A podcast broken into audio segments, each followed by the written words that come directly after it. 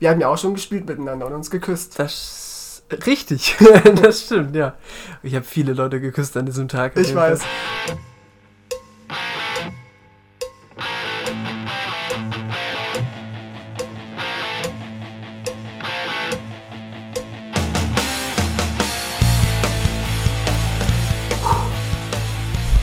Hm.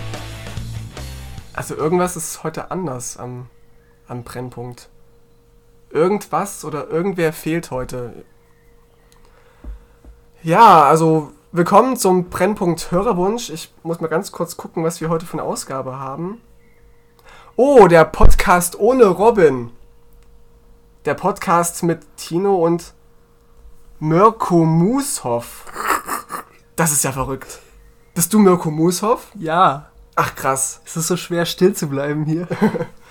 ja, was sitzt du hier, wo Robin immer sitzt? Das ist ja völlig strange. Ja, hallo.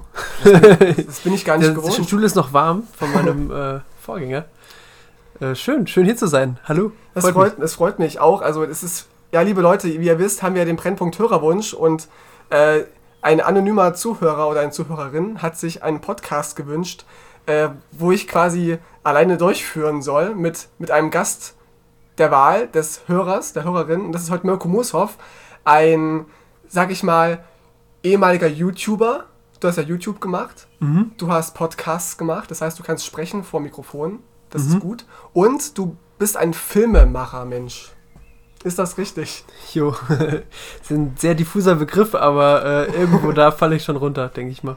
Und äh, ja, also die, die dich jetzt nicht kennen, du hast halt vor vielen Jahren auch mal YouTube gemacht mit wenig Mitteln, aber schon mit, mit Skripten und äh, recht inhaltlich hochwertig. Und hast dann auf, ein, auf einmal gesagt, so, nö, jetzt höre ich auf. Ja, Tatsache. ich, ich kann das auch im Nachhinein echt schwer nachvollziehen, an welchem Punkt genau ich gedacht habe, boah, irgendwie bockt das nicht mehr so. Ja. Aber ähm, vielleicht ist es echt dieses, man arbeitet irgendwie bei YouTube so ein bisschen für in dieser generell schwierigen Zeit eines 14, 15, 16-Jährigen. Ach Wo man sich so jung nach- warst du krass. Da war ich ziemlich jung Ja. und natürlich nach Aufmerksamkeit suchend und dann bekommt man die auf YouTube und denkt sich dann nach einem Jahr, okay, gut, ähm, reicht doch wieder und, und, und zieht sich dann wieder zurück.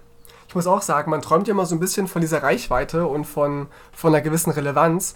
Aber sobald du merkst, du wirst gerade so ein bisschen relevant und du haust gerade was in die Öffentlichkeit, was ja groß werden könnte, dann kommt schon so dieses große, mulmige Gefühl. Das kenne ich auch so ein bisschen aus verschiedenen Projekten.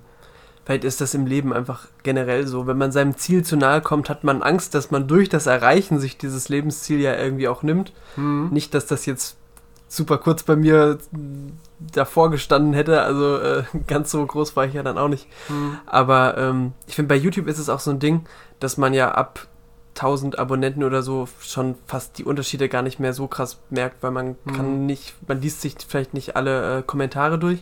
Hm. Und äh, wenn man nicht mehr genau überschauen kann, das sind meine 17 Leute oder so und äh, kommt ein Name dazu, den man nicht mehr kennt, irgendwann gibt man auf und denkt, Mhm. okay, da ist jetzt diese diffuse, anonyme Masse an Leuten, die gucken dich und ob das jetzt 1000 sind oder 2000, macht dann fast gar nicht mehr so einen Unterschied. Hm. Ja. Ich kann mir das vorstellen. Also selbst jetzt bei unserem Podcast-Kommentatoren lese ich mir gar nicht so alles oft durch, weil ich manchmal gar nicht so die Zeit finde und das sind auch nicht viele Kommentare, ja, aber irgendwie, wenn ich mir vorstelle, dass dann so tausend Sachen einprasseln und man will ja dann doch so ein bisschen auch wissen, was geschrieben wird, aber man schafft ja vielleicht gar nicht alles. Hm, Kann ich mir vorstellen. Das stimmt. Auch wenn ich jetzt die Größe nicht kenne, so bei mir zumindest. Andererseits, eigentlich ist es gelogen, überlege ich gerade. Eigentlich habe ich die schon immer ziemlich aufgesaugt, die Kommentare, und habe Mhm. die alle zweimal gelesen und äh, war da schon sehr needy, was das anging. Hm. Aber trotzdem, dieser, dieser anonyme Pulk, der zieht irgendwann nicht mehr so wie deine 20 Freunde oder so, die Mhm. das hören. Ich dachte, es wäre umgekehrt, dass du, sobald du merkst, dass jetzt nicht mehr deine, deine Oma kommentiert, sondern jetzt irgendwie Menschen auf dich zukommen und dich vielleicht sogar erkennen auf der Straße, dass es dann anfängt, so richtig Spaß zu machen. Das dachte ich immer. Hm. Ja gut, vielleicht sind äh, Menschen da auch unterschiedlich. Vielleicht äh, kann ich mir auch denken, dass es für manche Leute wichtig ist, die Zahl immer wieder zu steigern und Mhm. äh, niemals zurückzufallen, keinen Schritt zurückzugehen. Aber ähm, so sind die Typen unterschiedlich, denke ich. Und du hast ja auch Podcasts gemacht und da war es ja bestimmt ähnlich. Also ich war ja auch mal Ich war zufällig nur in der letzten Ausgabe ähm, mal mit drin, habe ich mir reingehört, weil wir uns ja kennengelernt hatten, als ihr gerade eure letzte Vulkanshow gemacht habt. Und das war ja auch, also es waren, es war ein Verkehr dort so im Chatbereich. Es waren gar nicht mal so wenige da. Das stimmt. Ich glaube, wir hatten so 30 Leute oder so bei der letzten Hm. äh, Ausgabe. Das war echt ganz cool. Das ist für einen Livestream gar nicht mal so wenig, muss ich sagen. Hm. Irgendwie. Mein Vater war auch dabei, das weiß ich noch, ja. Wow. äh, ja, nö, das war tatsächlich ganz cool. Also die Fanbase war nicht riesengroß, aber sie war auf jeden Fall äh, Mhm. aktiv und es haben auch noch ein paar Leute angerufen Hm. und äh, mitgemacht. Das war gar nicht so. War, das, nicht war, so das, schlecht. war das immer mit Bild oder war das nur, die erste? Das war nur die letzte, Ausgabe? nur die letzte tatsächlich. In der wir auch alle vorherigen 50 nochmal revidiert haben. Also es ist gar nicht so unbedingt nötig, sich jetzt die ganze Vulkanshow nochmal äh, kompletistisch durchzubingen. Man kann einfach die letzte äh, gucken und dann werden alle Entscheidungen nochmal wiederholt eigentlich. So locker flockige vier Stündchen, da äh, kommt man durch. Ich fand das Konzept auch lustig, dass ihr, ihr hattet ja immer so zwei, äh, zwei Variablen und eine von den beiden wurde in den Vulkan geworfen am Ende. Was, was waren das so für, für, für Themen, die ihr abgewogen habt zum Beispiel?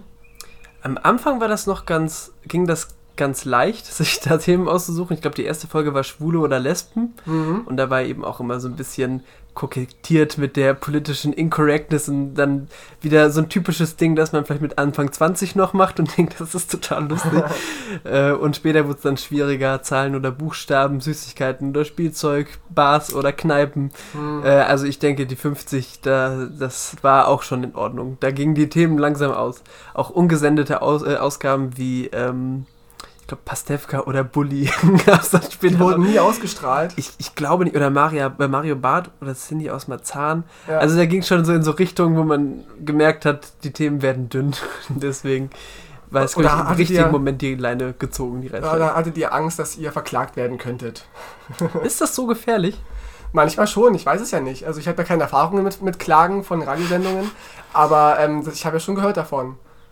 Hm. Wobei das ja Also auch... äh, einfach zu sagen, ich würde Mario Barth, ich sag's jetzt nicht natürlich, ich sag das nein, keine das ist gute, hypothetisch. ich würde einen Prominenten in die, in die Lava eines Vulkans stoßen, Hm. könnte eine Klage mit sich ziehen, vielleicht auch als Drohung. Das musst du als Metapher verkaufen. Du musst dann immer äh, jedes Mal sagen, Metapher, Leute, Metapher, wir werfen ihn nicht wirklich in den Vulkan. Dann geht's, glaube ich, klar. Das ist meine Erfahrung mit, mit Satire. Ja, soll ich mich erstmal mit Mario Barth an einem Vulkanrand befinden, dann äh, Oder vorher fragen, ob, ob du es darfst. Das machen wir auch ganz oft. ob man über die Person etwas Böses sagen Haben darf. wir, haben wir einmal gemacht jetzt. Wir hatten, hatten jetzt äh, einen Podcast gemacht, wo wir uns über jemanden so ein bisschen lustig gemacht haben, aber eigentlich aus einer respektvollen Ebene. Mhm. Aber wir hatten so ein bisschen Angst, dass er es falsch aufgreifen könnte. Es ist auch eine Person, die so ein bisschen über uns steht, so und äh, Bodo Ramelow. Bodo Ramelow. Wirklich? Nein. Ah. und da haben wir vorher gefragt und hat er auch dann gesagt, haben wir sogar per E-Mail dann versichert, ihr dürft meinen Namen ruhig erwähnen. Hm. Ich musste auch den Gag so ein bisschen erklären so und dann meinte er, ach, das ist witzig, ich mach das nur. Mhm. Aber es gab auch schon Leute, die haben wohl andere Podcasts verklagt, weil sie sich ganz schnell ähm, beleidigt gefühlt haben. War es Thomas Kemmerich? Auch nicht. Ah, ich, ich, okay. ich sag's dir gerne im Nachhinein oder ich, oder ich piep's aus, mal sehen. Ja, ja, Aber weg von diesem ganzen Podcast-Zeug, gut, ja. gut, gut. Bei Podcasts nehmen ja viel zu viel Raum gerade ein. Alle haben Podcasts. Angela Merkel hat gesagt, Enkel schicken ihren Großeltern Podcasts. Siehst du? Sogar da machen. ist es angekommen. Das ist echt krass, muss man überlegen. Vor fünf Jahren die Vorstellung, Angela Merkel sagt das Wort Podcast, wäre absolut illusorisch. Alles Neuland für sie. Und aber inzwischen ja nicht mehr. Ich bin ja auch sehr überrascht von, von, von Angela Merkel, wie sie, also ich, sie tut mir fast ein bisschen leid, ja, dass sie jetzt kurz davor ist, in Rente zu gehen und jetzt nochmal so eine fette Pandemie auf sich zukommen hat. Ich dachte auch, dass sie sich ihre letzten Monate anders vorgestellt hat. Ach, du gehst von dem Podcast weg und in die Politik, das ist ja noch viel schwieriger. Ich kann mir vorstellen, also ich weiß es, ich kann, ich, äh, ich kenne sie schlecht persönlich, aber ich kann mir vorstellen, dass die, glaube ich, immer noch gar keinen Bock hat zu gehen. Ich glaube, wenn man erstmal in so ein Mindset reinkommt, Hm. 24 Stunden seines Tages für so eine Sache zu opfern, dann, dann geht man in den Ruhestand und denkt, wow, was, was ist jetzt los mit meinem Leben? Was mache ich eigentlich den ganzen Tag? Ich glaube, die Mhm. kann sich nicht jetzt einfach hinsetzen und ein Buch lesen. Ich glaube, selbst wenn sie auf einem ihrer vielen Skiurlaube ist, kann sie ja wahrscheinlich gedanklich nicht ganz abschalten. Wenn so das Land auf deinen Schultern ruht, das kann, glaube ich, auch süchtig machen, wirklich so eine politische Verantwortung zu haben. so ging es ja auch ganz vielen äh, Politikern und ganz vielen Diktatoren in Deutschland. Merkel ist keine Diktatorin, aber ich sag nur, dass viele, die so diese Macht haben, die nicht mehr abgeben wollen, wie Cäsar früher. Aber keine Verbindung dahin. In Deutschland. In Deutschland, Ja, genau. ja. Als Cäsar, Cäsar damals Deutschland in die Ruin geführt hat. Aber wir haben Fragen von unserer, unserer Hör Hörerwunsch-Wünscherin. Oh, oh. Äh, ich, ich darf ihren Namen nicht sagen, aber ich grüße sie trotzdem ganz herzlich und sage vielen Dank für deine Spende. Der Dank dir kann unser Podcast weiterleben und auf Spotify verfügbar sein. Und ich fühle mich natürlich auch total geschmeichelt, dass ich gewünscht wurde. Das hat mich auch äh, sehr gefreut. Mich aber auch. Und zwar, lieber Mirko, ähm, was sind deine Lieblingsfilme und warum? Oh, das ist eine harte Frage. Mm, Gerade für jemanden, der ja auch selber Filme dreht, ist es ja nochmal eine ga- ganz andere Frage. Ja, Ja, das ist auch einen stimmt. anderen Blickwinkel vielleicht ja. auf so einen Film. Ich, ich weiß nicht, ob du Letterboxd benutzt oder ob du das kennst, dieses, äh, diese Plattform. Das ist Letterman kenne ich. Das gibt's auch, aber äh, nee. Äh, Letterboxd ist so eine Art Filmtagebuch online und da kann man dann quasi jeden Tag seinen Film taggen, äh, den man gesehen hat, dem eine bestimmte Anzahl von Sternen geben, Text drüber schreiben und dann sieht man, was seine Freunde auch gesehen haben und so weiter und so fort. Aha. Und dann muss man auf seiner Startseite vier Lieblingsfilme auswählen.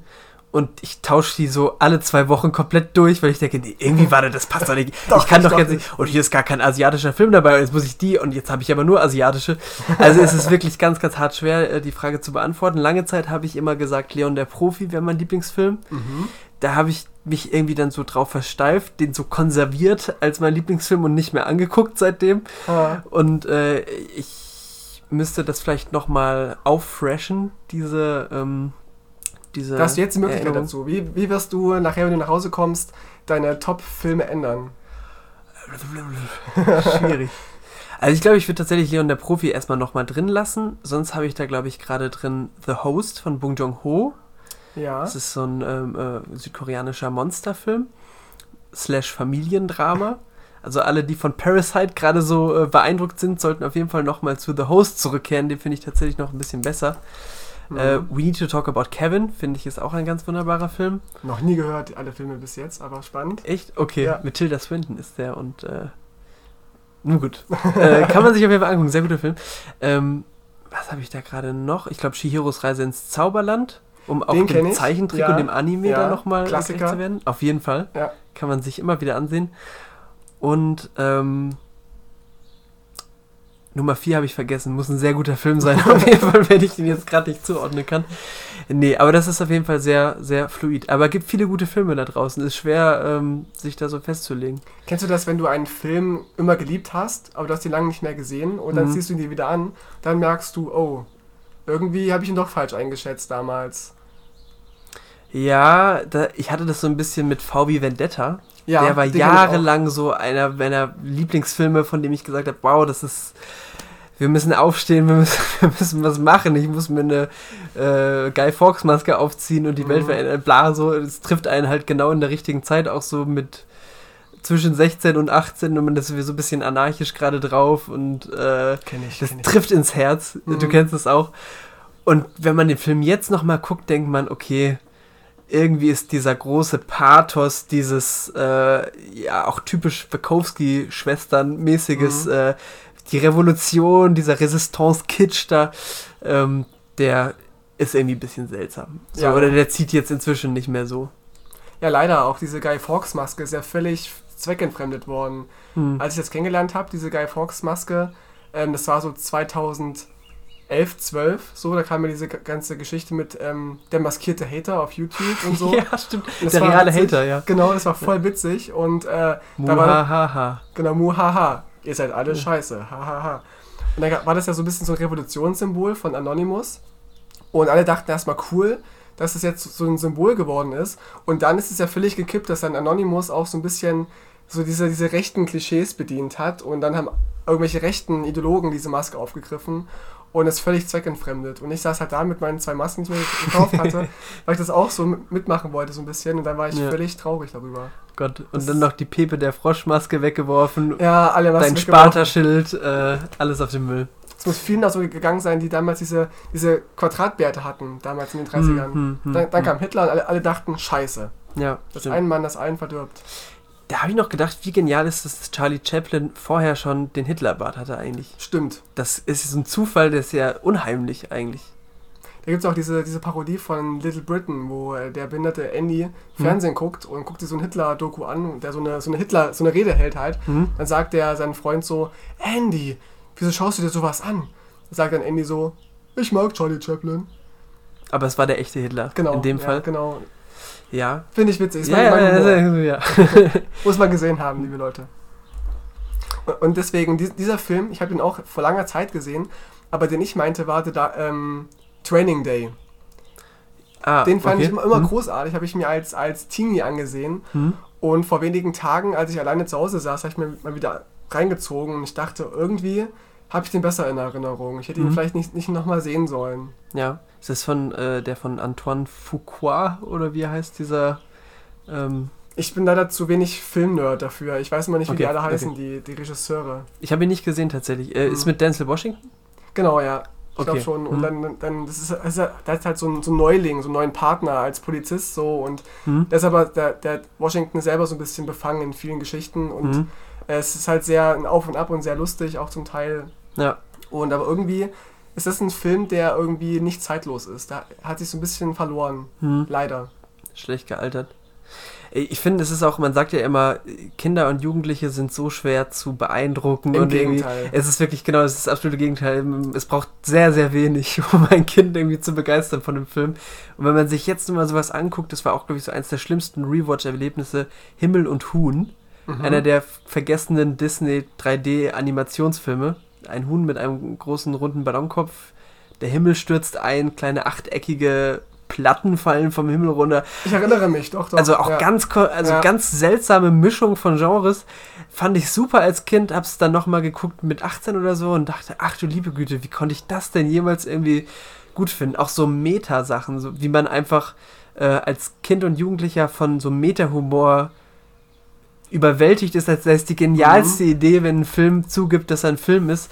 Und dann wird man älter und sagt, ja, gut, bei Fight Club, der spricht dann in die Kamera und Das schneidet sich so. Mehr, ne? Eigentlich nicht, eigentlich Mhm. nicht, ne. Ja, diese Begeisterungsfähigkeit kenne ich von me- meinen. Ich habe Kindersitting gemacht, äh, bis vor ein, zwei Jahren noch und habe es geliebt, den Kindern so Musik zu zeigen und so und, und meine Lieblingsfilme von früher und die waren immer voll, oh toll, wie geil. Und äh, ich genieße das voll, so diese Mhm. Sachen mitzugeben. Ja. Aber was mir auffällt, bei, auch bei, bei Animes, hast du früher Dragon Ball gesehen? Nein. Dragon Ball Z? Gar nicht. habe ich als Kind auch verschlungen. Also jeden Freitag um sieben, glaube ich, kam das auf Tele 5 oder RTL 2 Hm. und dachte auch, jetzt wo Corona kam, so jetzt fange ich an, es wieder zu gucken. Und diese Serie, die, ist, die streckt sich so ewig lang. die machen dann diese, diese Kampfszenen, also es gibt, eine Folge geht so 20 Minuten maximal Mhm. und die zeigen nur einen Kampf.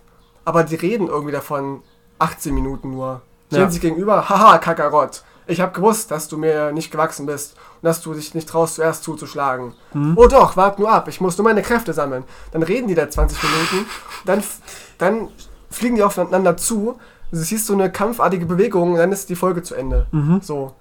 Und du hast nichts gelernt aus der ganzen Folge.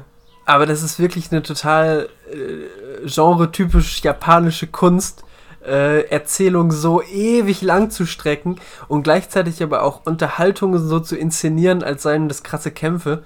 Wenn ich jetzt gerade so denke an äh, Attack on Titan, ich weiß Mhm. nicht, ob du das gesehen hast, Gesehen nicht, Da- aber ich kenne das. äh, da hat einer der Hauptcharaktere den Skill, also die meisten können kämpfen, einer kann gut reden. Mhm. Und dann haben sie irgendwie versucht, ihm so ein Äquivalent zum Kämpfen zu geben und der steht dann immer auf und sagt, jetzt hört mir mal alle zu.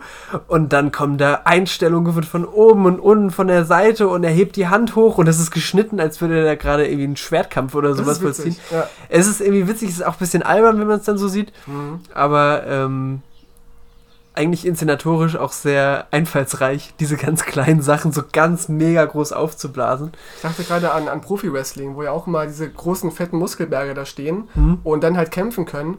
Und die haben manchmal so einen Manager quasi, der so, so klein und dünn ist und dann für den spricht so und dann so diesen, diesen Kampf so aufhypt. Mhm. Braucht man, glaube ich, beides so ein bisschen. Naja, das stimmt, das stimmt.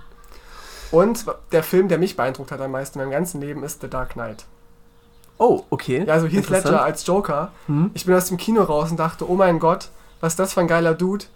Und dann hatte ich den gegoogelt und sehe, dass er gestorben war, der Schauspieler. Ähm, du warst im Kino in The Dark Knight? Ja, 2008 damals. Ist schon ewig her. Warst du da schon 16? Nee. Ich Oh. bin, ich, ich bin geboren 93. Anzeige ist raus. Warte mal, 93. Ich war 15, genau. Mhm. Vermutlich. Ich weiß, ich musste meine Mutter noch überzeugen, dass sie mir die DVD kauft danach, weil ich Mhm. die im Kick nicht einfach so äh, äh, bekommen konnte, weil ich da noch zu jung war. Die haben bei Kick DVDs. Ja. Und auf die schlimmste Art und Weise, wie man DVDs und Blu-rays verkaufen kann. In einer Krabbelkiste. Was ist das für eine Idee? Es sind doch keine Socken. Einfach Blu-rays oder DVDs in so ein, auf so einen Berg drauf zu werfen. Total sinnlos, total schwachsinnig. Ja, da sind irgendwie so 40 Drehtage dahinter und ganz viel Geld und, und Herzblut.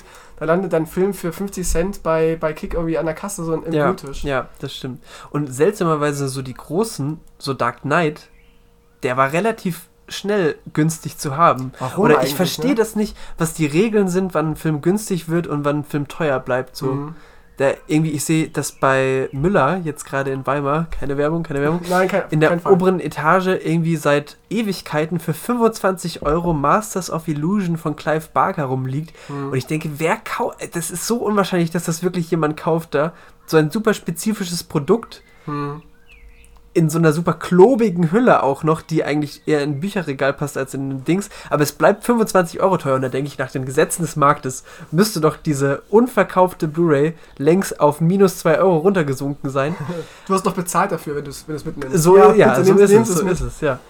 Aber so ist es nicht. Nee. Aber die Frage nach dem Preis habe ich mir auch mal gestellt. Ich habe ja damals ähm, woanders studiert, nicht in Weimar. Mhm. Und da war ich halt ähm, im, Sa im Saturn, es gibt noch Mediamarkt und so.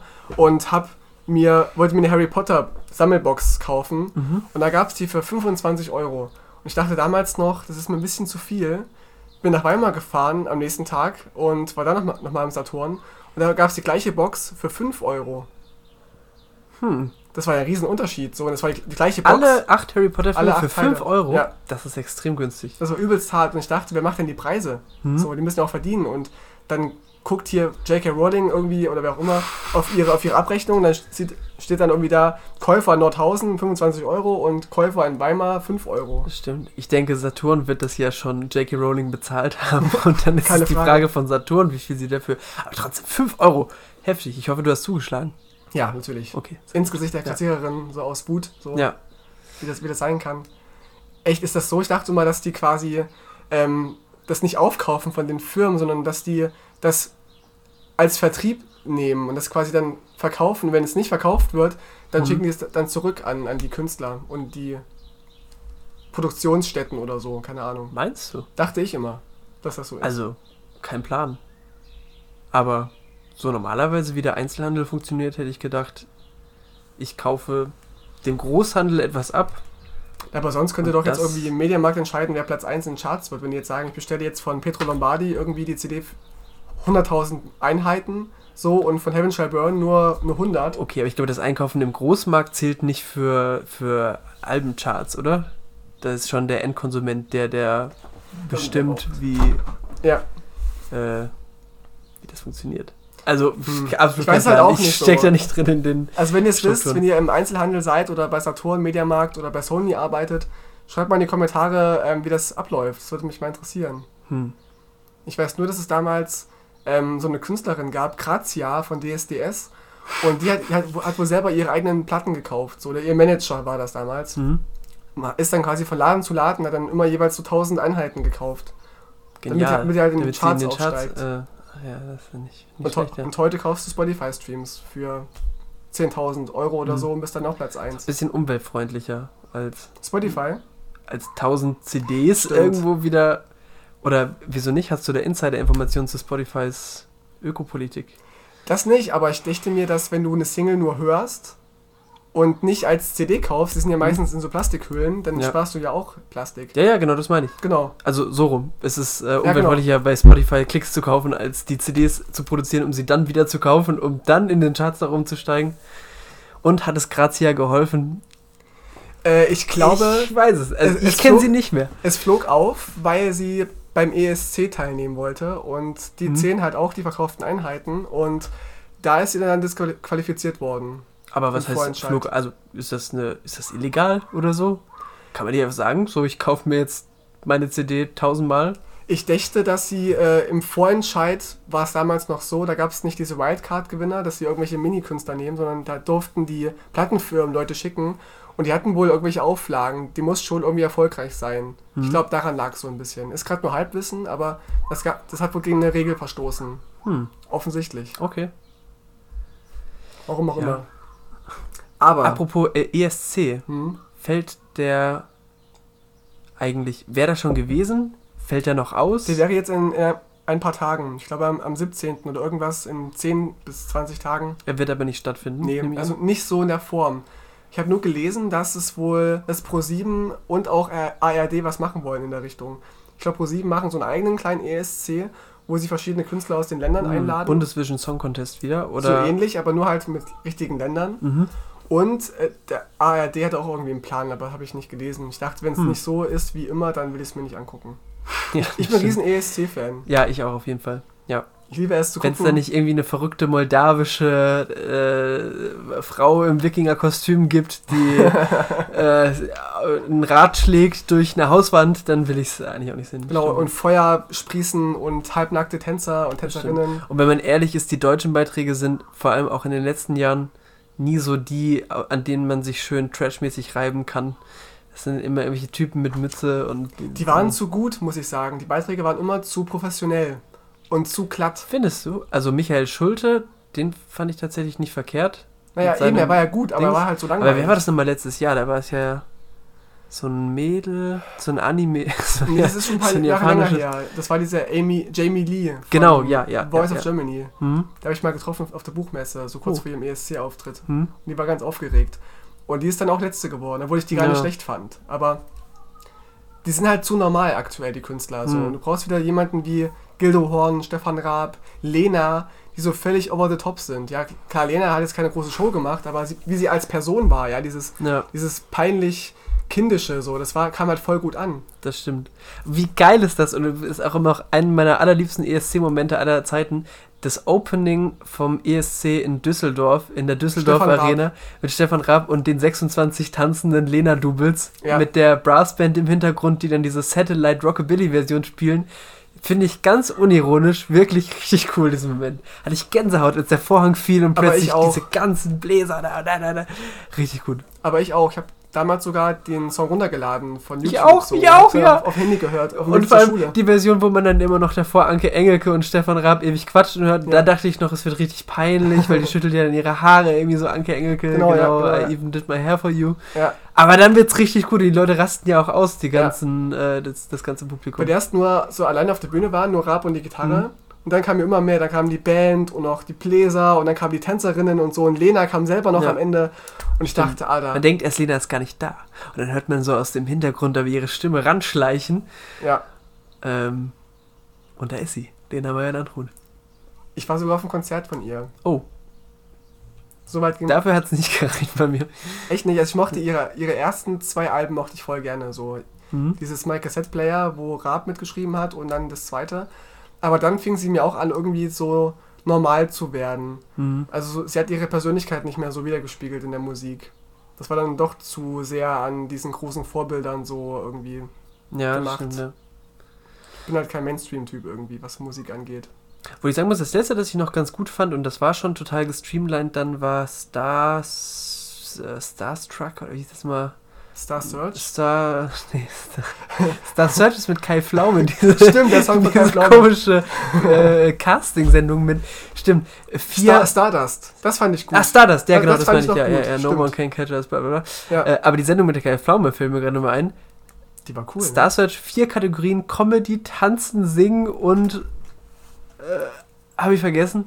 Ja, äh, Jonglieren. wahrscheinlich. Aber was für ein verrücktes. Also, wir suchen einfach einen Star. Egal was er. Egal was. egal was er kann, ja. Ja gut, ist eigentlich Supertalent so ein bisschen. Aber das gab es nur zweimal, ne, glaube ich, Star Search. Oder nur einmal sogar. Hm, Das, stimmt. das sind auch so Stars wie. War das Ingo Oschmann? Der ist doch groß geworden dadurch irgendwie. Ingo Oschmann. Kennst, du- kennst du den noch? Ja, wie lange habe ich diesen Namen nicht mehr gehört? Er lebt ja eigentlich noch, ich habe den auch lange nicht mehr gehört. Absolut kein Plan. Aber der war witzig. Ich habe hab das gesehen, Star Search damals. Und auch Mhm. noch die ganzen Sänger, so Michael Wurst und so. Hab ich hab auch das, das Album, das Star Search Album gehört. Hm? So, und ähm, Martin Kesici und der eine Dicke da, der gesungen hat. Manny Kesici ist von Star Search. Ich dachte schon, ja. Doch, war er. Den habe ich danach, den kenne ich jetzt auch. Es ist verrückt, wie sich das dann so, man wird irgendwann mal für was berühmt und dann wurschtelt man sich irgendwie durch 100 Folgen von äh, die ultimative Chartshow mhm. und ist dann irgendwie nur noch dafür bekannt. Also ich glaube, keiner weiß mehr wirklich, was Thomas Stein ah. in seinem Leben wirklich mal gemacht hat. Stimmt. Aber stimmt. er ist der, der immer da rumhängt. Und Martin Kesici kenne ich, glaube ich, nur noch von Solitary, einer ganz komischen Pro-7-Sendung, mhm. wo ähm, Leute in Räume eingesperrt sind und mit einem Roboter nur reden können, irgendwie zwei Doch, Wochen. Sonja Kraus hat das moderiert. Ja. ja.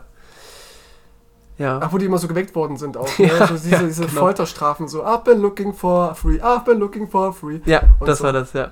Und müssen Minigolf dann spielen in ihren komischen kleinen Kapseln und so. Oh, der arme Kisici, ey.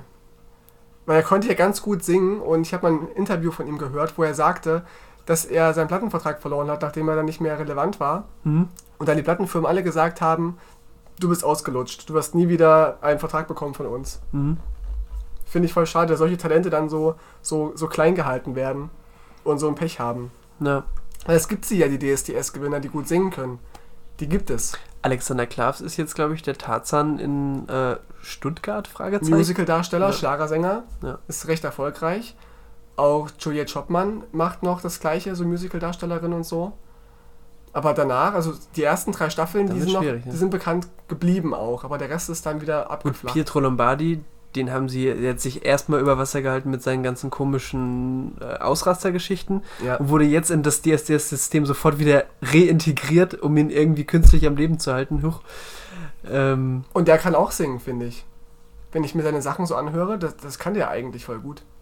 Da habe ich keine Meinung zu.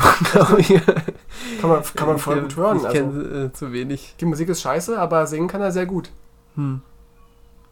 Glaube ich dir ich muss auf die Frage von, von der Person eingehen. Okay, ähm, okay. Entschuldige bitte. Was, find, nee, ist, ist meine Schuld. Was findest du besser? Vor der Kamera zu sein oder hinter der Kamera zu sein?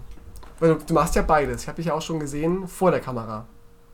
Wir haben ja auch schon gespielt miteinander und uns geküsst. Das richtig, das stimmt, ja. Ich habe viele Leute geküsst an diesem Tag. Ich weiß. Wenn da schon, ich habe tatsächlich an diesen Dreh nochmal zurückgedacht und dachte, das wäre so unvorstellbar, heute, heute ja, jetzt einen Fall. Dreh zu haben, wo ich sechs Leute, sechs Leute sich gegenseitig da rumküssen. Ähm, verrückt. Aber hatte Back was in the days. Hatte War wahrscheinlich damals schon äh, irgendwie schwierig, äh, hygienisch, aber. Nee, also ich kenne das ja aus vielen Filmen, da wird immer geknutscht und da fassen sich alle irgendwie an und geben sich Sachen weiter, spucken sich an. Ich bin auch schon auf der Bühne angespuckt worden von meiner Bühnenpartnerin. Mhm.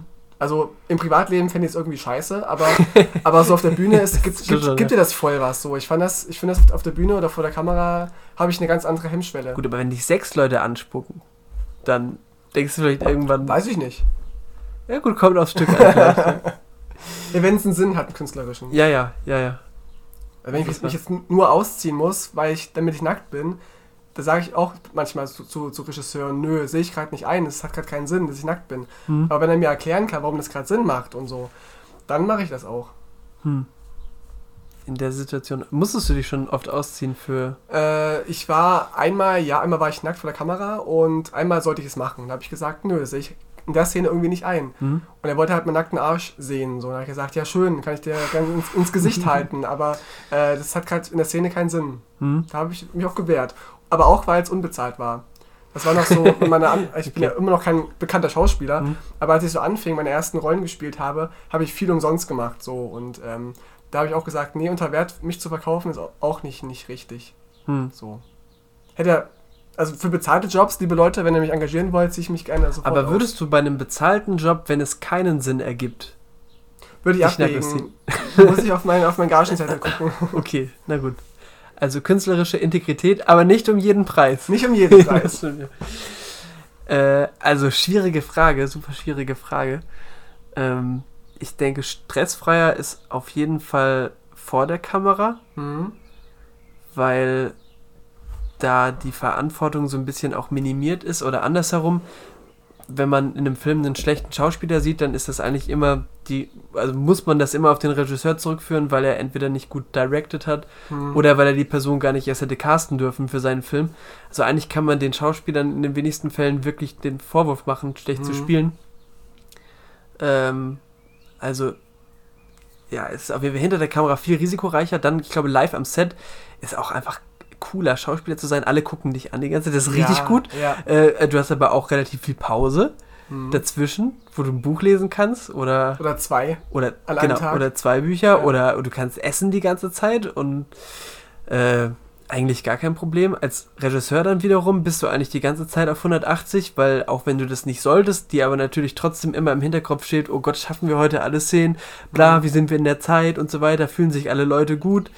Ähm, ich glaube, das wird man nie so ganz los, selbst wenn man so eine super krasse Hierarchienkette hat mit Mhm. einer Aufnahmeleitungsassistenz, die Ja. eigentlich alles im Blick hat. Du kannst dieses Gefühl nicht ausschalten, wahrscheinlich. Ähm, aber auf der anderen Seite hat man ja auch viel mehr Möglichkeiten hinter der Kamera. Man kann arbeiten mit Musik, man kann arbeiten mit Schnitt, man kann seine Ideen verwirklichen, man kann seine Texte, die man geschrieben hat, von anderen Menschen sprechen hören. Ja, ja. Man sieht, wie, wie Dinge, die im Kopf waren, danach plötzlich irgendwie real werden. Mhm. Und das ist eine Freude, die hat man beim Spielen vielleicht erstmal nicht so. Mhm. Das kann ich völlig nachvollziehen, auch weil du gerade sagst, dich gucken alle an. Als wir ähm, Harmonium gedreht haben zum Beispiel, ähm, da waren wir alle auf engstem Raum irgendwie. Hm? Und man ist als Schauspieler irgendwie, wird man als so, so der, der, der Stammkönig irgendwie angesehen, so ein Mhm. bisschen. Und Das das habe ich schon oft erlebt, so, weil, also ich kann es nachvollziehen, so wenn der Schauspieler keinen Bock hat, dann ist halt doof, so irgendwie. Den kann man nicht so einfach ersetzen, wenn Man du schon sieht es. gedreht hast. Beim Boom Operator sieht man das nicht so oder so, wenn der sich gut fühlt oder schlecht, auch beim Kameramann nicht. Mhm. Ähm, beim Regisseur wird es vielleicht schon schwieriger, aber dann beim, beim Schauspieler, da führt kein Weg mehr dran vorbei, so das überträgt sich direkt auf das auf den Film. Mhm. Deswegen muss man die auch immer gut bei, bei Laune halten. Das kann ich halt völlig nachvollziehen. Das ist auch so ein Punkt, warum ich gerne Schauspieler bin. Es war Mhm. nicht das, was ich, was ich, ähm, was jetzt ausschlaggebend war, es zu werden, Hm? aber was ich sehr schnell ähm, lieben gelernt habe. Ich mag es nicht, wenn das Kollegen ausnutzen, was ich auch schon erlebt habe, dass sie dann so ein Wirbel machen am Set, so Klaus Kinski-mäßig. Äh, das habe ich auch, auch schon angesprochen, so an Kollegen, dass es irgendwie gerade ein bisschen irgendwie blöd ist, dass Hm? ob er nicht gerade mehr oder sie gerade nicht merkt, dass, dass er die Leute gerade hier rumscheucht, unnötigerweise. Aber so ein bisschen ähm, diese Haltung zu haben, okay, ähm, ich muss mir nicht alles gefallen lassen und mit mir werden Sachen gebracht, ist auch in Ordnung. Weil du bist ja auch diese, du hast ja auch diese Verantwortung als Schauspieler. Du musst jetzt funktionieren. Und du musst jetzt lachen können in der Szene, auch wo du traurig bist und, und umgekehrt. Deswegen ist diese, diese Hierarchie im Kopf zumindest nicht ganz verkehrt. So weil die einfach der Sache dienlich ist. Ja, da ist was dran. Und auf der anderen Seite ist es ja auch manchmal sehr, sehr schwer. Und da muss man sich selbst vielleicht auch richtig gut kennen, so bei Laune zu bleiben. Weil manchmal gibt es auch Tage, das hatten wir jetzt auch bei diesem Dreh, der äh, letztens in Weimar stattfand, äh, fand, ähm, wo ich irgendwie versucht habe zu spielen und alle haben die ganze Zeit zu mir gesagt, was, wieso bist du so traurig? Mhm. Ich war nicht wirklich traurig oder ich weiß es nicht. Vielleicht äh, Mhm. war, hat sich da irgendeine Kleinigkeit verschoben, einfach nur in, in, in der Drehstimmung, die man hatte. Mhm. Und wenn ich mir jetzt die Aufnahmen von dem Tag angucke, kann ich auch immer genau sagen, wieso war ich, wieso, was war da los?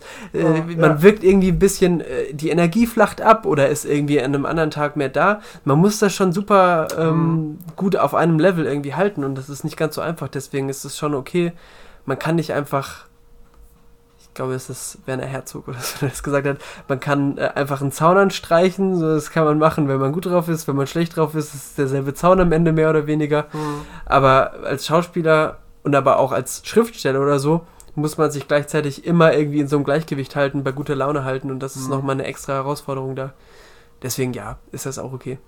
Und ich merke auch, dass selbst, also es bringt so ein bisschen die Erfahrung vielleicht auch mit, dass auch wenn ich ganz traurig war, ich hatte einmal, dass meine Oma gestorben war Mhm. bei einem Theaterstück, also nicht, also als wir das gerade gespielt haben am Theater. Und äh, das war erst zwei Tage zuvor und ich war noch völlig aufgelöst und musste aber einen fröhlichen Teenager spielen. Und ich dachte, so die Tage da, oder den Tag davor, das schaffst du morgen nicht, da zu spielen. Und zwar noch Doppelvorstellung, morgens und abends. Mhm. Aber irgendwie, sobald du in der Maske bist, wirst geschminkt und du ziehst dich an und du betrittst die Bühne, vergisst du den Alltag so völlig. Ich weiß nicht, wie das dir vor der Kamera auch geht, aber ich kann das so völlig ausschalten inzwischen. Ich hatte immer meine Oma schon noch im Hintergrund, so im, im Kopf, Mhm. aber es hat keiner gemerkt. So und es geht irgendwie immer. Gerade auch diese, diesen Druck zu haben, auch vor der Kamera diesen Druck zu haben. Auch wenn du müde bist heute, hast du irgendwie dann doch manchmal so diesen, diese, wie sagt man, Adrenalin vielleicht auch, jetzt gut drauf zu sein. Mhm. Ja, das stimmt. Vielleicht ist es beim, äh, beim Theater noch mal ein bisschen äh, unmittelbarer, wenn man sein ganzes Publikum quasi schon vor sich hat. Mhm. Man weiß, okay, das mache ich jetzt einmal und wenn ich das jetzt nicht deliver, dann äh, sehen hier 300 Leute, ich kann, ich kann das Mhm. Stimmt, nicht. Stimmt. Und beim Film Mhm. denkt man sich vielleicht dann auch noch irgendwie, okay, erstmal, wer das sieht, weiß man nicht so genau, die sieht man nicht Mhm. direkt vor sich. Dann äh, im Schnitt macht man das irgendwie schon, denkt Mhm. man sich dann vielleicht auch noch. Ja, stimmt. Das ist nicht Mhm. so direkt. Ähm, aber du hast da auf jeden Fall recht. Es kommt vielleicht auch noch drauf an, wie man sich das so baut. Ich kenne mich damit nicht wirklich aus, aber ich weiß, manche Schauspieler sagen, die müssen das alles aus ihren privaten Erinnerungen rausholen, die Emotionen. Mhm. Die müssen jetzt glücklich sein, weil die sich daran erinnern, wie die als Kind ihr erstes Tor geschossen haben beim Fußball. Vielleicht, Stimmt. wenn man sich so eine Art von Emotionalität holt, kann so ein Ereignis wie die Großmutter einen total durcheinander bringen Mhm. weil man an was zurückdenkt, das jetzt gerade gar nicht mehr so existiert oder man kann Genau. nicht mehr aus seinen eigenen Erfahrungen so rausschöpfen. Und dann wiederum gibt es Leute, die sagen, das ist sowieso ganz ungesund, das so zu machen. Und Mhm. man muss sich vorstellen, man hätte ein Geschwisterkind gehabt, das gestorben wäre. Also ganz äh, komplizierte ähm, Schauspieltechniken, Mhm. Die da zutage treten. Aber ähm, ja, klingt auf jeden Fall nach einem sehr professionellen, nach einem sehr professionellen Auftreten, das so ganz Mhm. ausblenden zu können.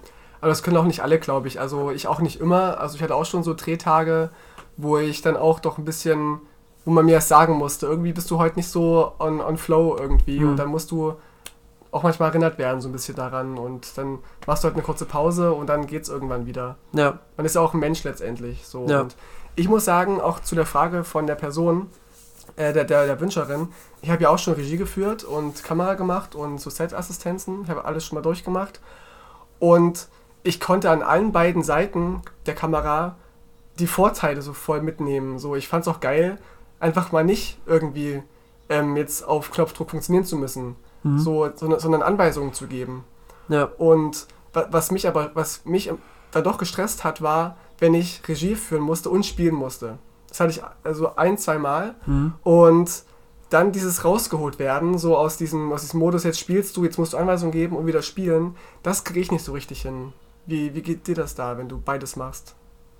Also ich hatte den Vorteil, dass wir da zwei Regisseure waren, beziehungsweise sogar drei und ich mich dann so ein bisschen darauf verlassen konnte, dass es da noch Leute gab im Hintergrund, die mir nachher sagen können, ob das gut war oder schlecht. Hm. Ähm, aber es ist schon nicht so leicht, das stimmt. Besonders wenn man äh, dann noch mit anderen Personen in dem Fall spielt. Man muss quasi darauf achten, dass man es selbst richtig macht, aber auch darauf achten, wie die noch. andere Person es Mhm. gerade macht. Gleichzeitig musst du dann, wenn du versuchst, wie korrigiere ich das irgendwie, wenn dir was nicht passt, dass du ja dich selbst dazu auch noch irgendwie verhalten musst. Hm. Ähm, das ist schon eine ziemlich komplexe, äh, komplexe Sache, das stimmt. Da ist es auf jeden Fall gut, jemanden als Backup quasi zu haben, der genau weiß, wie du es dir vorher gedacht hast. Und dann kannst du die Person zwischendurch fragen, sag mal, mache ich hier gerade überhaupt noch, was ich geplant habe, oder mache ich nur Mhm. noch Scheiß? Ich glaube, man ist da schon immer sehr in, in Tunneln und äh, muss dann nochmal einen Schritt raustreten, um das Ja, du musst, du musst ja auch dich selbst beobachten, ja, die ganze Ja. Zeit. Und das kannst du manchmal gar nicht. Du denkst dann, ah, voll geil abgeliefert. Aber dann ist es gar nicht so. Und da brauchst du auch Leute, die das auch ehrlich sagen können, letztendlich. Dass du Ja. halt auch ein Team hast, das dir das vertrauensvoll und respektvoll auch sagen kann. Ja. Weil du es gerade ansprichst, aktuelle Projekte. Was ist denn ein aktuelles Projekt derzeit? Äh, ein aktuelles Projekt. Ich ähm, bin gerade an meinem Masterfilm dran. Mhm. Ähm, das passiert. Ist Also durch Corona ist es jetzt alles sehr schwierig geworden. Genau. Ja. Ich hatte eigentlich einen sehr konkreten Plan für dieses Jahr und der ist jetzt wieder ein bisschen diffuser geworden durch den ganzen Kram. Ähm, ich habe gehört, es wird wieder gedreht im Land an verschiedenen Stellen. Mhm. Ähm, deswegen schwer abzusehen, ab wann oder wie und ob dieses Jahr überhaupt das alles nochmal irgendwie einen Sinn ergeht, ergibt oder nur mit Kindern oder nur mit Atemschutzmasken oder Mhm. nur wenn alle Leute 10 Meter weit wegstehen Du oder. machst halt einen Kinderfilm, weißt du, dann werden die um, umgeschrieben, die Drehbücher. Also, das ist halt Ja. GZSZ Babies irgendwie, dann werden die alle umgecastet. Das stimmt, das ist keine schlechte Idee. Mal so eine Staffel, mal so eine Kinderstaffel. Ja. Ich glaube, für Zeichentrick, also für Animatoren ist das gerade wahrscheinlich eine mega Zeit, um Ja, ihre Fall. Filme zu machen, ja. Und generell zur Stoffentwicklung, alles ganz toll. Mhm. Aber wenn es dann ans Drehen geht, wird es äh, wird's schwieriger. Und sonst sind wir gerade auch noch an der äh, Serie dran, bei der wir ja auch zusammen äh, vor der Kamera standen. Genau. Und äh, versuchen die auch weiterzuentwickeln. Und äh, das bewegt sich eigentlich ganz gut. Mhm. Aber wie gesagt, Corona äh, hat jetzt alles ein bisschen Bremst durcheinander aus, ja. gewürfelt und jetzt mal gucken. Ihr habt ja auch einen, einen Preis, nicht Preis gewonnen, eine Förderung gewonnen. ne? Darf man das so sagen in, im öffentlichen Rahmen? Ich glaube schon, ich glaube, es wurde auch Wurde auch gepostet. wurde ne? auch gepostet, genau. Ja. Also, äh, ja, Formate aus Thüringen Ja. hieß, äh, hieß dieser Wettbewerb beziehungsweise diese Projektentwicklungsförderung. Mhm. Und äh, ja, es ist ein Format aus Thüringen und äh, hat da scheinbar ganz gut reingepasst. Genau. Dann bekommt ihr quasi eine Fördersumme und die könnt ihr in die Produktion stecken, sozusagen. genau ist es das, beziehungsweise man kriegt noch ein Mentoring dazu.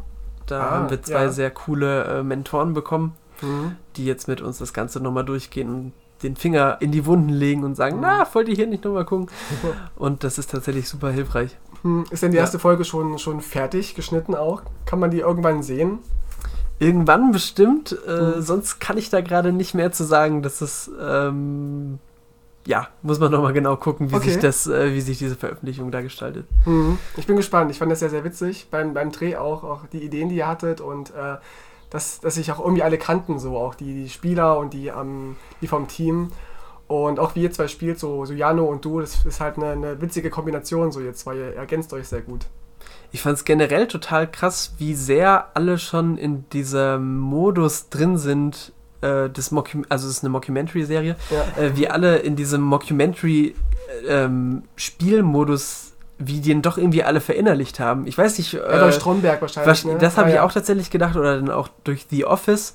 Ja, genau. aber ähm, sobald man dann irgendwie erstmal äh, alle verstanden haben, okay, in welche Richtung geht das, wir haben da so eine Szene gedreht in einem Vorstellungskreis, haben wir dann danach einfach mal die Kamera laufen lassen und gesagt, okay, mal gucken, was passiert, wenn sich jetzt die Leute wirklich da vorstellen, Ja. ähm, wie Erstsemesterstudenten und es hat unfassbar gut funktioniert.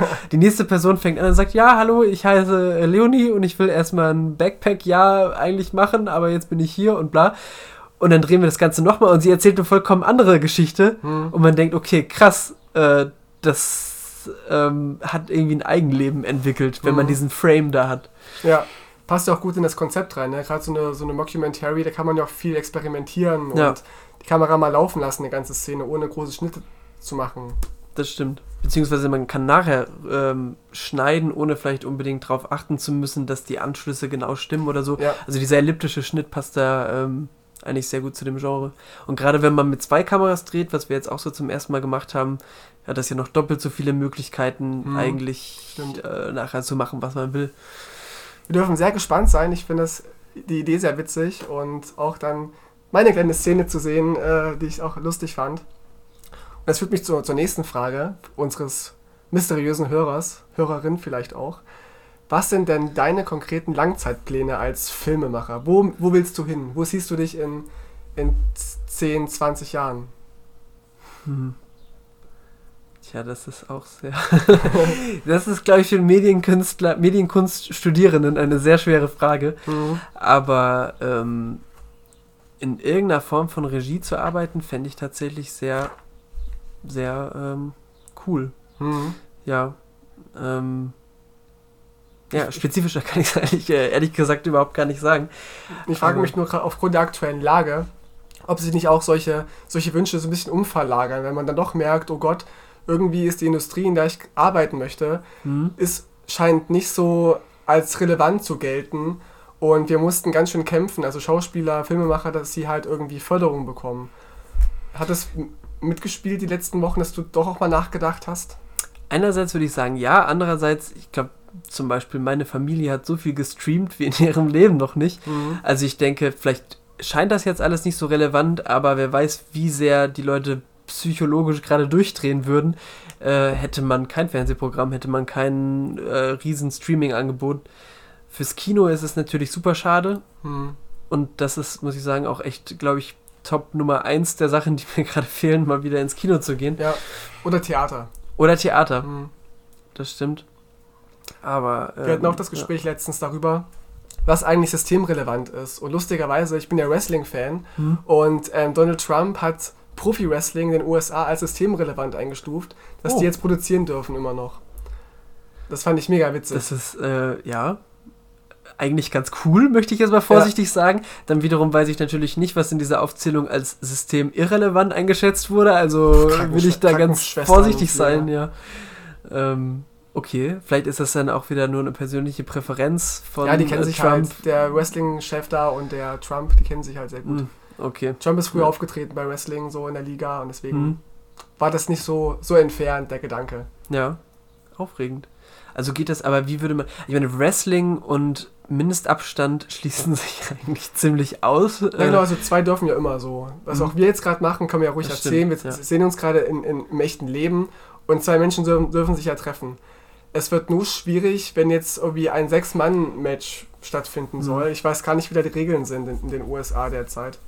Spielen die dann vor leeren Hallen quasi. Ja, es ist voll eine Fernsehübertragung. Okay. Es ist voll erbärmlich. Mhm. Also, sie haben diese, diese kleine Arena und, und den Ring mhm. und kein Publikum so. Es ist halt völlig witzlos. Ja. Irgendwie. Wenn dann doch mal irgendwie einer eingreift, so von ein Außenstehender, und der Ring nicht da abgelenkt ist, oh, oh Gott, und dann der Kommentator halt rumschreit irgendwie, oh, da kommt The Big Show und äh, greift die eine, Ring ich, das sieht's nicht. Aber er hört ja, was der Kommentator gerade sagt, weil halt keine Publikumsgeräusche da sind. Mhm. Das macht es ein bisschen witzlos tatsächlich irgendwie. Ja, und ich kann mir vorstellen, dass ohne das Oh und das ja, ja. Äh, Applaudieren ja. und und Bu und so. Genau, das, ist, äh, das macht das Ganze wahrscheinlich ein bisschen steril so. Ich schaue es gerade auch nicht so, so oft wie früher, hm. tatsächlich, aufgrund dessen. Ja. Die steigen gerade so ein bisschen um auf dieses Filmische. Ähm, es gibt auch den Undertaker noch, der uralt ist inzwischen. Hm. Und er kämpft noch in diesem, in so einem filmischen Element, dass, dass sie es quasi drehen mhm. wie er auf irgendeinem Friedhof jemanden zusammenschlägt, so zu Brei schlägt und so. Und da gehen jetzt in die Richtung aktuell, weil die halt in diesem Ring, weil das halt langweilig wirkt auf viele Leute, machen jetzt so filmische Kämpfe. Mhm. Was ich halt viel spannender finde teilweise. Okay, also das sind dann quasi einfach Kurzfilme. Naja, wie so kurze Matches halt, die okay, halt draußen Kämpfe. stattfinden. Okay, ja. Eigentlich ja eine Verbindung, die ist, die, also ich meine, Wrestler in den Film zu holen, das äh, gibt es ja eigentlich quasi sowieso schon, wenn ich an, ja. äh, wie heißt der, Rowder, Roddy Piper? Rowdy, Roddy Piper. Rowdy, Roddy Piper. Äh, bei Sie leben, die legendäre Wrestling-Szene, wo sie sich hinter den Mülltonnen kloppen. Hm. Dann jetzt Dave Bautista, äh, Dwayne The Rock Johnson, die ganzen Leute, Stimmt. die vom Wrestling rübergewechselt sind Alles Schauspieler geworden. John Cena auch ganz ja, groß. John, ja, ja, ja. ja. Den kennen ja auch alle von der, spätestens von der Telefonverarsche vom, vom ja. äh, amerikanischen Radio. Die war großartig, ja. Ja. Nö, also ja, klingt äh, sinnvoll. Ja, das nur ganz kurz als kleiner Wrestling-Nerd, so ich finde das halt furchtbar spannend, was da gerade passiert. Hm. Irgendwie. Und ich habe ja Glück, ich bin ja, ich habe ja die letzten zwei Jahre vom Schauspiel gelebt und hatte immer so, wenn ich wusste, es wird mal nicht reichen, habe ich Minijobs angenommen kurzfristig und habe Kinder Kindersitting gemacht oder so. Mhm. Und ich habe in kluger Voraussicht jetzt einen Job angefangen, äh, so als Sexualpädagoge in, in einer Beratungsstelle, weil ich ja Pädagoge bin, ausgebildet. Ähm, und ich habe mega Glück, aber ich habe jetzt so viele Freunde und Bekannte, die gerade echt nicht wissen, wo das Geld herkommt. Mhm. Und äh, deswegen ist es halt ganz spannend, mit jemandem zu reden, der ja auch so ein bisschen betroffen ist davon. Klar, du studierst noch so und äh, bist noch nicht so ganz in dieser selbstständigen Welt gefangen, aber ich glaube, dass es gerade vielen so ein bisschen so geht, dass sie sich Gedanken machen über die Zukunft. Man weiß ja immer noch nicht, wie lange das andauern wird. Das ist wahr. Und ich, ja, und ich sehe es halt so. genauso, dass eigentlich, wenn, wir, wenn, wenn es keine Filme gäbe, ja, und keine Serien, die produziert worden wären, würden die Menschen halt gerade völlig durchdrehen. Sie hätten nichts zu tun, außer Bücher zu lesen. Oh mein Gott. Oh mein Gott. Und da sieht man doch, wie relevant das eigentlich ist, das Ganze. Und es muss ja, müssen neue Sachen produziert werden eigentlich. Ja. Die Frage ist halt, wie. Ähm, da habe ich noch inter viele interessante Posts gelesen, wo es hieß, ähm, Kultur ist kein Luxus, sondern Kultur ist ein Grundbedürfnis. Ja. Und da habe ich viel drüber nachgedacht in den letzten Tagen, ob das, ob ich dem so zustimmen kann. Mhm. Und ich finde, eigentlich ist doch, was so ein Theaterbesuch so schön macht, ist eigentlich, dass es ich muss es nicht wie ein Brot essen oder so, ein ja, Theaterbesuch. Ja. Es ist was, das ist eigentlich irgendwie fast ein bisschen sinnlos. Das wird nicht aufgezeichnet. Ich schaue mir das einmal an. Diesen Abend gibt es einmal und danach muss ich mich dran erinnern und das war's. Mhm. Und eigentlich, wenn man jetzt so das Theater unter ganz rationalen ähm, ja, so durch eine ganz rationale Brille betrachtet, dann würde man mhm. sagen, hm, komisch eigentlich, dass heute Leute noch für was so einmaliges, flüchtiges äh, mhm. äh, sich da äh, 30 Euro bezahlen, setzen sich dahin für drei Stunden, gucken sich das an und dann gehen die wieder nach Hause. Mhm. Ich finde eigentlich den Gedanken, es ist nicht äh, eine Sache ist nicht unbedingt schlecht, weil sie luxuriös ist, glaube ich. Mhm. Denn ein Luxus gehört natürlich zum Leben auch dazu, irgendwie. Und Der- wenn der ich jetzt denken würde, ich muss jetzt ins Theater gehen, sonst bin ich tot, so ist es ja nicht so. Oh Oder Gott. ich muss, es wird mich vielleicht psychisch schon irgendwie mitnehmen. Das, Mhm. äh, das, das ist schon so. Aber die, äh, die, der, die Freude daran, eine Sache zu machen, wo man denkt, das mache ich gerade nicht, weil ich es muss, sondern weil ich will, Hm. das möchte ich dem Theater eigentlich nicht nehmen und sagen, das Theater ist ein Grundbedürfnis. Nee, aber gerade dieses, was du ansprichst, das einmalige Erlebnis macht es ja irgendwie gerade aus, finde ich. Hm? Also ich finde es immer furchtbar anstrengend, wenn Menschen auch bei Konzerten nur auf ihr Handy gucken und das mitfilmen. Mhm. Das guckt sich keiner mehr an. Und beim Theater ist doch das Besondere, dass das gerade nur dieser begrenzte ähm, Kreis das gerade wahrnimmt. Nur die Personen auf der Bühne und im Publikum, die erleben das gerade. Es wird nichts aufgezeichnet, es kann keiner mitnehmen, außer im Kopf. Mhm. So, und die zahlen diese 30 Euro oder wie, wie viel auch immer für eine geile Zeit, mal kurz rauszukommen für zwei, drei Stunden, gehen nach Hause und sind völlig beflügelt, was gerade passiert ist. Und so ein Film ist ja immer eine Konserve. Mhm. Das heißt, gehst du ins Kino, weißt du, was, was jetzt passiert auf der Leinwand, das wurde schon tausendmal abgespielt und das, das hat einen Plan verfolgt, so der aufgegangen ist. Und ein Theaterstück kann immer schief gehen. So, und auch das ist so ein, vielleicht so ein gewisser Voyeurismus, den man vielleicht dann auch mitbringen muss dann. Aber so dieses, ich gehe gerne ins Theater, auch um zu gucken, wo gehen Sachen jetzt gerade schief. So, und vielleicht sto- stolpert mal jemand oder verspricht sich, stottert oder Mhm. vergisst seinen Text. Das sind Momente, die ich auch voll genieße im Theater. Ja, stimmt. Theater ist lebendig, Kino ist tot. Eigentlich in der Hinsicht, dass es eingefroren ist. Es ist eine Konserve, Ja, genau. ja. Was ja nicht schlecht ist, ja. Also man will ja vielleicht auch was bezahlen, wo man weiß, es läuft jetzt so und jetzt werde ich unterhalten und es ist hochwertig. Ja. Und im Theater weißt du halt nicht, was, was kommt. Es kann auch sein, dass, dass der Schauspieler einen Herzinfarkt bekommt und es wird abgebrochen so, und du Mhm. kriegst dein Geld nicht zurück. Ja. Das gibt es ja auch letztendlich. Das ist, ein bisschen dieses Risikoverhalten. Also ich glaube, dass das Theater voll edgy ist und Theater ist voll, voll YOLO. Ja, Carpe Diem. Quasi. Und auch, auch, auch als Spieler. Also ich muss sagen, der Unterschied zwischen Film und Theater ist, dass du beim Film schon diesen Moment hast, naja, die machen das schon im Schnitt letztendlich und wenn der nichts sagt, wird schon gut gewesen sein. Mhm. Aber du hast eben auch keine Kontrolle mehr als Schauspieler. Ich weiß, ganz viele Szenen, die ich gespielt habe, die mir nicht gefallen haben, die aber am Ende im Film gelandet sind. Wo ich dachte, so von, von elf Takes oder so, ist dann der genommen worden, wo ich, wo ich nuschel, besonders nuschel und wo ich halt nicht gut gespielt habe. Und du verlierst du als Schauspieler die Kontrolle darüber, was du am Theater nicht hast, weil dann kommt das ja, was aus deinem Mund und aus deinem Körper kommt, kommt ja beim Rezip Rezipienten an, sozusagen. Das stimmt, aber es kann natürlich auch sein, dass bei der Probe dich der Regisseur dazu zwingt, genau diese Betonung zu äh, benutzen, von der du denkst, das passt eigentlich gerade am wenigsten. Das gibt's auch, ist Ja. komplett klar. Aber vielleicht Ja. nochmal als Rückbezug zu der, es ist cooler vor oder hinter der Kamera zu stehen. Es ist ja schon so, dass weder Theater noch Film wirklich demokratisch sind, so in dem Aufbau eines Sets oder einer Theaterkompanie oder wie auch Mhm. immer. Ähm, was der Regisseur sagt, das muss der Schauspieler machen oder man weigert sich eben, Mhm. äh, wenn es ein unbezahlter äh, Job ist, in dem man will, dass du nackt bist. So. Was will er Und es tun? ergibt kein, ja, was will man Ja. tun? Das stimmt, aber vielleicht äh, beim, beim Theater hat man die Möglichkeit nicht ganz so.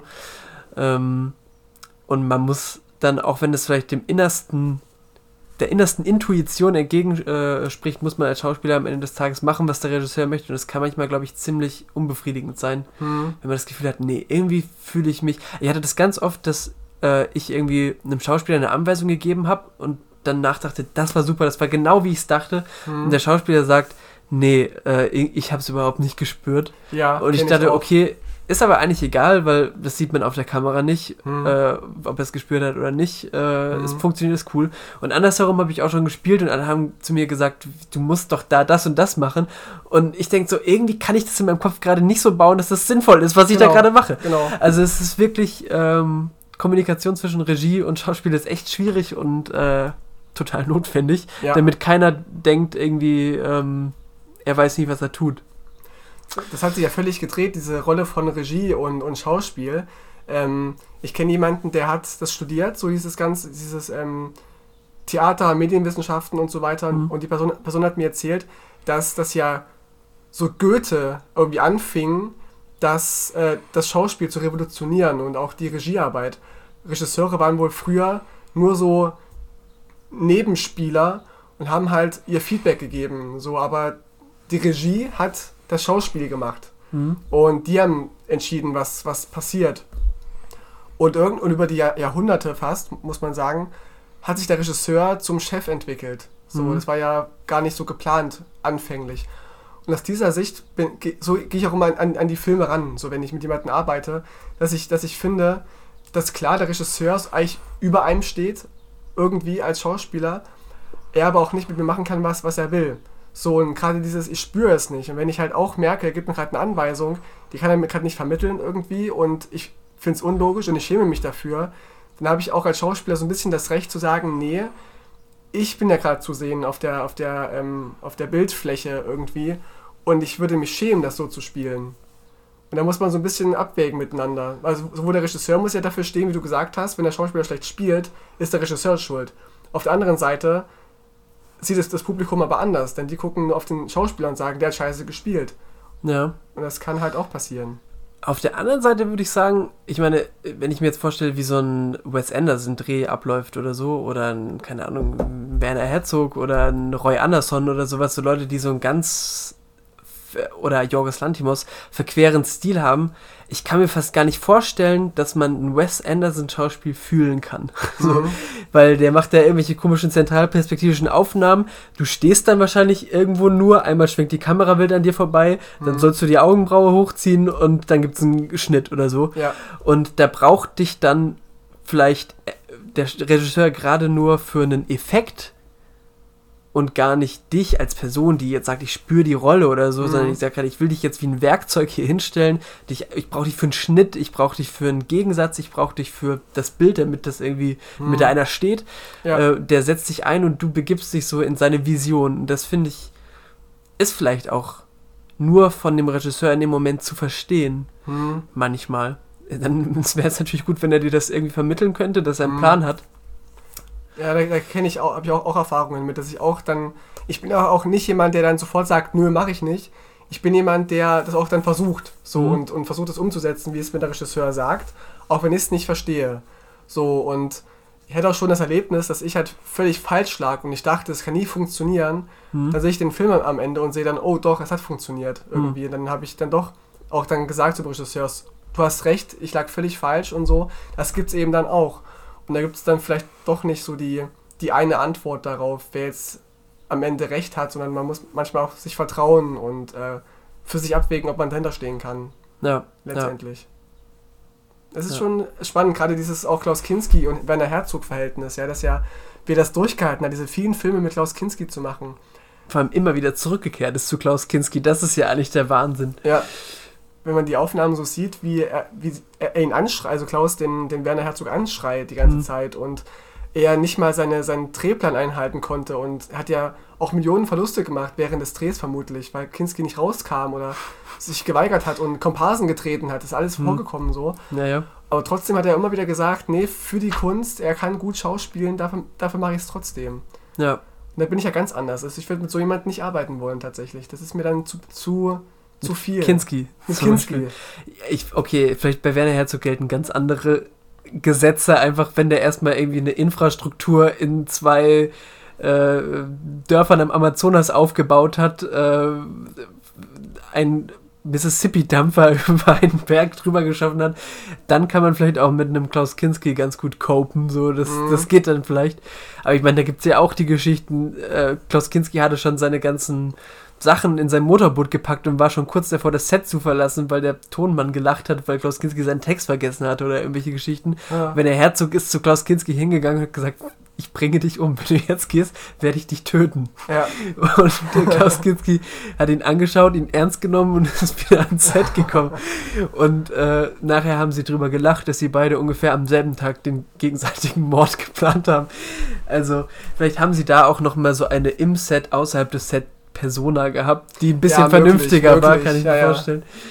Aber es ist schon, schon aufregende Geschichten. Ja, Werner Herzog, bist du Fan von ihm so als, als selber als Regisseur? Ja, auf jeden Fall.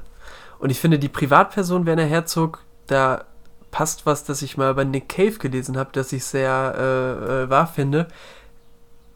Nick Cave redet so viel geschwollenes, verschwurbeltes Zeug, dass man immer überrascht ist, wie viel Wahrheit doch dabei rauskommt, was er am Ende sagt. So, ja. Der Habitus sagt einem, er ist ein Schwätzer, aber wenn man wirklich zuhört, dann merkt man, okay, nee, warte mal, er, er hat wirklich was zu sagen, ja. Ja. Und ich finde, so ein bisschen, da muss man sich bei Werner Herzog auch rein fühlen in Mhm. seinen super präzisen Sprech, sein komisches Denglisch, Englisch. Furchtbar, äh, ja. Ich habe ja, Interviews also, gesehen und, und gehört von ihm.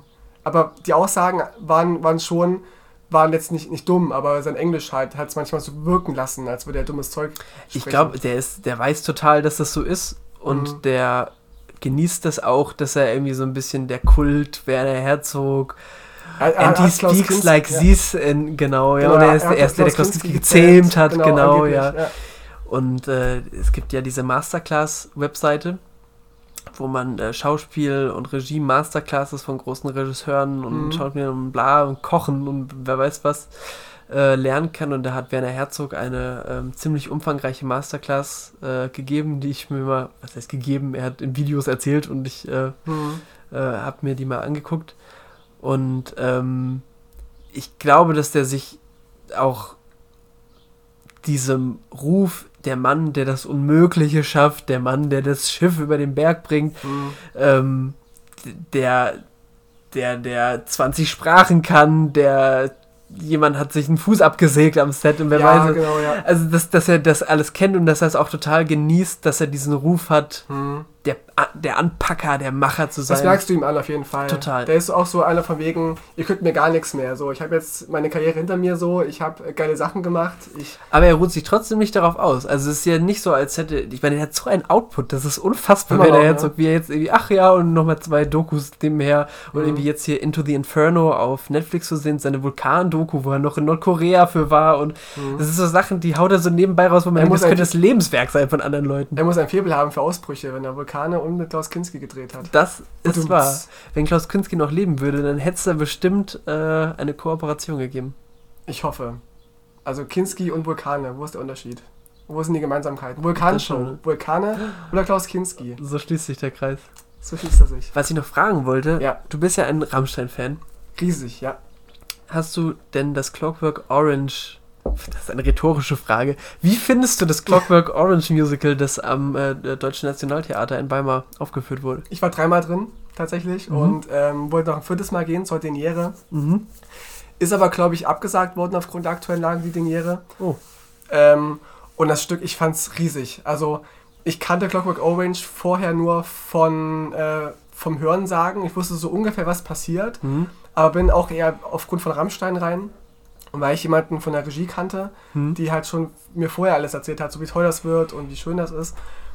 Und das ist ein Stück, ich muss echt sagen, von all meinen Theaterbesuchen habe ich dieses Stück am meisten äh, genossen. Mhm. Und ich war schon öfter doppelt drin, in, auch in Opern und so, aber ich war noch nie dreimal in, in einem Theaterstück.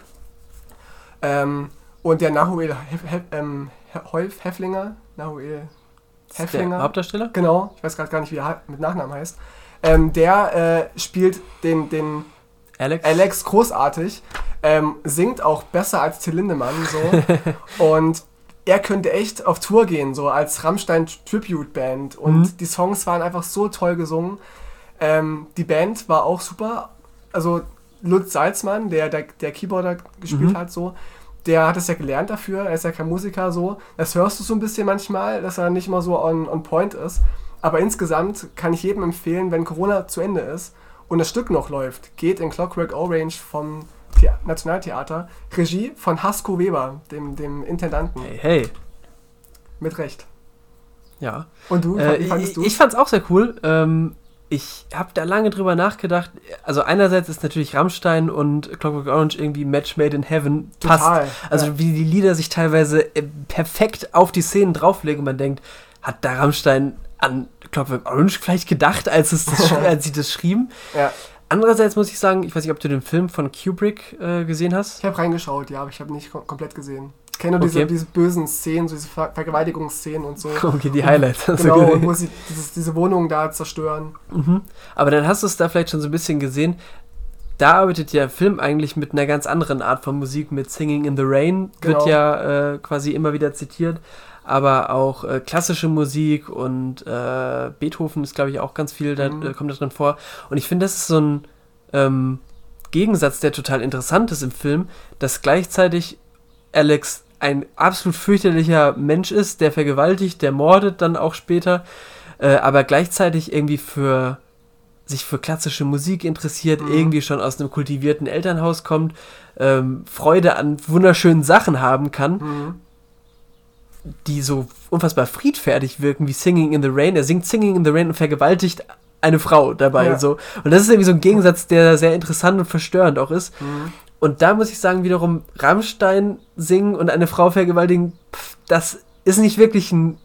Kein Kontrast. Das, ja, ja. Also natürlich will ich damit nicht sagen, dass das äh, irgendwie, dass es da Connections gibt oder dass man das automatisch Mhm. macht. Aber das wäre so die erste Möglichkeit, die mir einfallen würde, das zu orchestrieren, was man sieht. Es passt fast zu gut, habe ich dann oft ja, du gedacht. meinst, dass, dass die Clockwork Orange mal ohne diesen Kontrast erzählt haben. Genau. Wo, wobei er ja auch im Theaterstück oder im Musical ja auch Ludwig van Beethoven hört, trotzdem. Aber so diese Mhm, insgesamte mhm. Musik, da hast du recht, die ist jetzt viel passender, was nochmal eine ganz andere Atmosphäre erzeugt, als, als der Film das vielleicht tut. Das stimmt, das, das Stück ist ja, kann man eigentlich sagen, aggressiv. Es ist super Das ist aggressiv, aggressiv. so wie ja Alex auch ganz viel Aggression in sich drin trägt. Ja. während man den Film sieht und das ist alles irgendwie so weggezwitscherte, äh, schöne klassische Musik und äh, mit Seidenhandschüchen angefasst und montierte äh, Szenen und so. Aber was ja auch gerade modern ist, ich habe jetzt viele Filme gesehen, die aggressiv sind oder, oder auch Serien gesehen, wo sie Folterszenen mit friedlicher Musik übermalen, Hm? um nochmal diese Ebene zu bekommen. Das ist, glaube ich, sogar sehr aktuell und, und sehr, sehr cool. Hm? Mode, wie man früher gesagt hat. Das. oh, lange nicht mehr gehört. Ingo Oschmann und Choral. Genau, ja. äh, ist, äh, Hier ist der Podcast, wo alles möglich ist, wo die alten Sachen ausgegraben werden. ja, Also großer, Jahre Podcast. sehr, sehr tolles Stück und ich würde noch, noch mal reingehen tatsächlich. Mal sehen, Hm? wenn es sich ergibt. Es sind auch schon Menschen ähm, rausgerannt und mussten kotzen. Okay. Wegen der Vergewaltigung oder? nee, nee, äh, diese, ist das ein Spoiler? Ich weiß gar nicht, aber wo dann diese Szenen eingespielt werden. So Ach so, in, im hm. letzten Drittel. Da haben wohl viele so ein bisschen, und auch meine Mutter hat so ein bisschen so ge- gedacht, oh Aber Gott, das ist ja auf einer Metaebene genial, weil Das er ja genial. dagegen äh, konditioniert wird mit seinem Kotzmittel. Also das ist äh, eigentlich ein Erfolg, dass das so klappt. Und vor mir saßen, genau, das ist noch eine Anekdote zum Schluss, vor mir saßen bei der Premiere sogar so, so Skinheads, also so, so Klatzen mit Mhm. irgendwelchen ähm, rechten Parolen auf ihren Pullovern, die halt Rammstein-Fans waren. Und das Stück ist ja doch auch links gerichtet. Es gibt ja so Szenen, wie jetzt sich die zwei Männer küssen und ähm, wo, wo diese Spukszenen eingespielt werden und neben Vergewaltigungen und Hinrichtungen auch die Hetzjagden in, äh, aus Chemnitz, wo Mhm. Nazis Flüchtlinge gejagt haben. Als die Szene kam, haben die sich voll geärgert vor mir, die Nazis. Oh, musste das jetzt sein? Typisch Theater. Das war Lustige lustig. Vorstellung, dass sie da generell, also dass zwei, äh, äh, wie ich es mir gerade vorstelle, super muskulöse, breitschuldige, glatzköpfige Typen mit Muskulös irgendwelchen aufgenähten, dick, okay, dicke Typen im Theater sitzen, sich Clockwork Orange angucken und dann sagen, ach, musste das jetzt sein? ist äh, sehr bourgeois. Ja, ich fand's großartig. Und Ja. äh, liebe Leute, auch, also Nazis und Linke, geht da rein, es ist für alle was dabei. Und sch schön, dass du es angesprochen hast, Ja, das Stück. ja. Wir sind jetzt über der Zeit, eine Stunde haben wir schon über, übersprungen, was aber nichts macht, da diese Ausgabe nicht im Radio läuft. Äh, deswegen haben wir, die, wir könnten noch vier Stunden labern. Also Mirko, vielen Dank fürs Kommen. Bitte, So. bitte, hat mich sehr gefreut. Es war mal was ganz anderes, ohne, ohne Robin einfach einen Podcast zu machen. Das bin ich gar nicht gewohnt. Äh, äh, man kann sich dran gewöhnen, aber muss ich auch nicht, denn ich liebe ja Robin und äh, ich will diesen Podcast erst mit 100 Jahren beenden. Für mich interessant, mal was ohne Robin zu machen. das, äh, ja, war ganz okay. Ja, war ganz gut, ja. Hat dir gefallen, der Podcast? Mhm, ja, ja. warst du, war es angenehm für dich? Hast du dich Mhm, auch Fall, ausgefragt gefühlt oder Nein, übergangen? Es gab sogar Eistee. Ich glaube, ich schütte mir jetzt nochmal nach tatsächlich. Ich habe ein bisschen trockenen Mund bekommen vom ganzen Ja, kenne ich auch, kenne ich auch. So, liebe Leute, vielen Dank fürs Einschalten. Das war der Brennpunkt Hörerwunsch. Heute mal ohne Robin, nur mit, äh, mit Tino und zu Gast der Mirko Mushoff. Ihr könnt ihn gerne begleiten auf seiner Homepage, die du ja hast und du machst ja auch Twitter so ein bisschen, ne? Mhm. Als Mirko Mu sozusagen. Mirko mit K. Mirko mit K und Mu wie die Kuh. Und könnt ihm gerne folgen. Und äh, ich kann die Serie sehr empfehlen, die dann kommen wird. Darf man den Namen schon sagen? Ich würde sagen, lieber nicht. Okay. Wer weiß, ob der Titel der Titel bleibt und äh, Okay, verstehe. Also bleibt dran. Ich werde es auch, auch im Podcast dann erzählen, wenn es dann soweit ist. wenn es dann in den, im Kino läuft oder bei Netflix läuft oder bei NDR oder so, je nachdem. Vielen Dank, Mirko, bis zum nächsten Mal. Bitte, bitte. Bis dann. Tschüss.